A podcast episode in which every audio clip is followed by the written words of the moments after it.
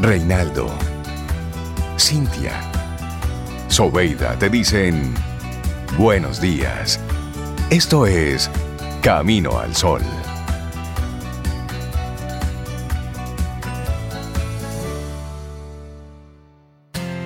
En Camino al Sol, la reflexión del día.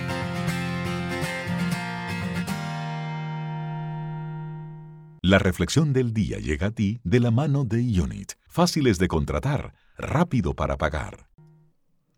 Siempre hay algo bueno en este mundo, algo que vale la pena luchar. Una frase de J.R.R. Tolkien, de las dos torres. Y nosotros seguimos avanzando. Esto es Camino al Sol a través de estación 97.7 FM.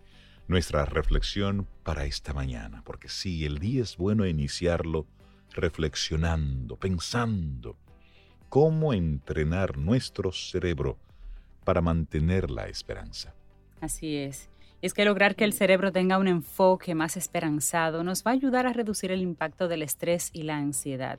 Y asimismo, ser capaces de transmitir esperanza a quienes tenemos cerca, pues posibilita el crear entornos más seguros y más nutritivos emocionalmente. Y eso es lo que queremos aportarte o darte como sugerencia de reflexión en el día de hoy. Claro, y es que entrenar al cerebro para mantener la esperanza es posible Siempre es un buen momento para hacer un cambio, para hacer una revolución mental y emocional, para integrar nuevos esquemas de pensamiento con los cuales abrirnos paso por el presente con mejores recursos. Asimismo, no podemos dejar de un lado un aspecto. Potenciar esta competencia mejora de manera directa nuestra salud mental. Y por otro lado, hay otro factor no menos importante, no solo debemos ser capaces de mantener y potenciar la esperanza, también, Cintia, es recomendable saber transmitirla a los demás. Hemos llegado a un punto en nuestra sociedad en el que todo lo relativo al tema del crecimiento personal se focaliza en el autocuidado, en procurarnos autobienestar y procurarnos la propia felicidad.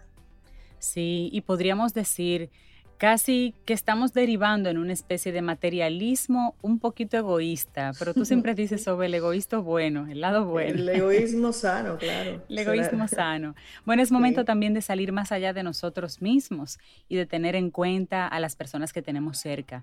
Es hora de cultivar determinadas competencias psicológicas con las que ganar en calidad de vida, pero también ser capaces de crear entornos nutritivos para los que están junto a nosotros. Despertar la esperanza es posiblemente el valor y el recurso emocional más determinante ahora mismo. Así que vamos a compartir algunos pasos para que esto sea posible, para entrenar el cerebro, para que pueda mantener la esperanza. Así es. Y el psicólogo Dache Kellner, que es profesor de la Universidad de Berkeley, es uno de los mejores expertos en la comprensión de la esperanza desde un punto de vista neuropsicológico. En libros como Born to Be Good, él explica la mecánica de que estas áreas que tanto revierten el bienestar y la felicidad, además revierten en la salud mental. Y algo que explica en este trabajo es que las personas estamos biológicamente preparadas para experimentar esperanza. Oye, qué bonito, eso, Rey. Estamos biológicamente preparados. ¿Y quién es que lo daña? Alguien lo daña, sí. Mm, tú sabes que este dato, este dato que tú acabas de dar, puede llamarnos la atención sobre una explicación que hay detrás. Es un mecanismo de supervivencia. Ahí está. Tener esperanza es un mecanismo de supervivencia y esto me encanta. el cerebro siempre va a priorizar el optimismo, la superación o la resiliencia, la palabra de moda, frente al derrotismo, porque de lo contrario no avanzaríamos en el viaje de la vida. También hay algunas investigaciones como las que llevó a cabo la Universidad de Xuan en China. Nos demuestran algo muy ilustrativo la esperanza es un antídoto contra el estrés y la ansiedad. Se ha podido ver a través de resonancias magnéticas como, gracias a la terapia psicológica y al entrenar el cerebro para mantener la esperanza, ¿qué pasa? Que esta cambia. Así es. Y lo hace generando mayor activación en áreas como la corteza orbitofrontal medial bilateral, ¿verdad que sí, sí, sí, un, poco más a la derecha. un poco más a la derecha. subiendo en la cuesta. Bueno, y también reduciendo el nivel de cortisol en sangre. Todo ello se traduce en una mayor motivación y confianza en uno mismo y en el propio futuro. Así que vamos a conocer qué claves pueden ayudarnos a potenciar esta dimensión. Pero es la verdad, estamos predispuestos, sobre cuando una persona pierde muchas veces, generalmente, y todos conocemos a alguien que dice, no, pero algún día, algún día. Y, esa es una frase de esperanza. Sí, bueno, aquí la primera clave, piensa a corto plazo. La esperanza funciona mejor en futuribles a corto plazo que en visiones a largo plazo. Y para reducir el estrés y tener mayor sensación de control, es mejor poner la mirada hacia aquello que puede suceder la semana que viene o el mes que viene. Lo que pueda pasar dentro de 12, 12 meses es una incógnita, una incógnita.